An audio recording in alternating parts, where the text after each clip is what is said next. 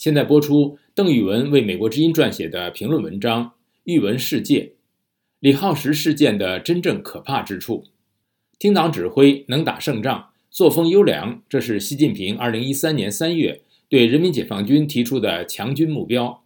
此后，他像名牌一样成为解放军的宣传标配。近日，中国的一名脱口秀演员李浩石在演出时用“作风优良，能打胜仗”。称赞野狗的生存和战斗能力，被指侮辱解放军。成功，心都被融化了。我想到这些词，我看到这两条狗的内心只闪烁出了八个大字：就作风优良，能打胜仗。此事引发的舆论风暴，以及官方对李浩石的立案调查和笑狗公司的巨额处罚，可以看作中国舆论场转向。和社会、政治、文化遏制化的一起标志性事件。过去，中国曾发生过多起私下或公开的对中共领袖的不当评价或侮辱英烈事件。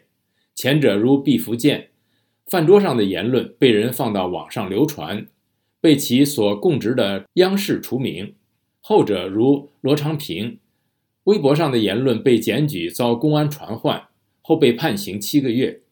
相对这些案件，李浩石为自己的一句玩笑梗受到的舆论讨伐和官方处罚要严重的多。人民日报、新华社等官媒第一时间出来批判，解放军表态痛批，公安机关对李立案调查，文化管理部门对演出公司处以一千三百多万元的顶额罚款，并且无限期的停止演出。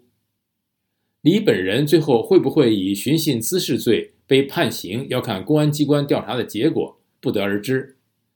但是官方的这个架势却是近年来处理同类事件的最大的，这背后反映的当然是中国最近几年舆论生态和社会政治文化的快速恶化。作风优良、能打胜仗，在官方话语体系里是对解放军的褒扬，但在李浩石的脱口秀节目中，结合上下文来看。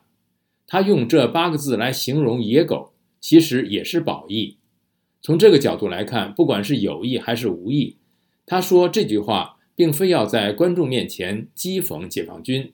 当然，野狗在中国民众看来确实有些不雅，用野狗的战斗力比拟解放军，即使出于褒义，人们可能也不喜欢。假如他当时把野狗换成猎犬，估计就不会惹来现在的麻烦。这跟前面提到的毕福剑或罗长平可能还是有些不一样。这也说明该脱口秀演员充其量做了一个不恰当的比喻，本身并无恶意。既然有人指出不喜欢这一点，下次演出改正便是，根本用不着官方兴师问罪，置人于死地。而今这般大动作，原因在于此不当比喻涉及的对象是人民解放军。换言之，李浩石事件提出了中国社会必须面对的两个尖锐问题：人民解放军是否可以被讥讽冒犯？进一步，中国人说话的安全边界在哪里？党国的政治禁忌可以随意扩大到他不喜欢被人议论的对象和领域吗？习近平已用一套爱国主义和民族主义的话语体系，将中国民众改造成党国利益的维护者，自觉或不自觉地充当起。党国钳制言论自由的帮凶，今后的言说空间会越来越逼仄。而中国目前在党国的舆论操纵和洗脑下，主流民意选择了向左，成为爱国贼。疫情三年清零所导致的民众对当局的怨恨情绪，特别是去年十一月白纸运动，年轻人走向街头的勇敢举动，曾一度让外界对中国的未来怀有某种期待。觉得民众开始从过往的愚昧状态醒来，但现在看来有些过于乐观。觉醒者只是中国社会的少部分，多数民众被锁定在党国的话语体系，这才是该事件让人真正担忧的地方。以上是邓玉文为美国之音撰写的评论文章，这篇特约评论不代表美国之音的观点。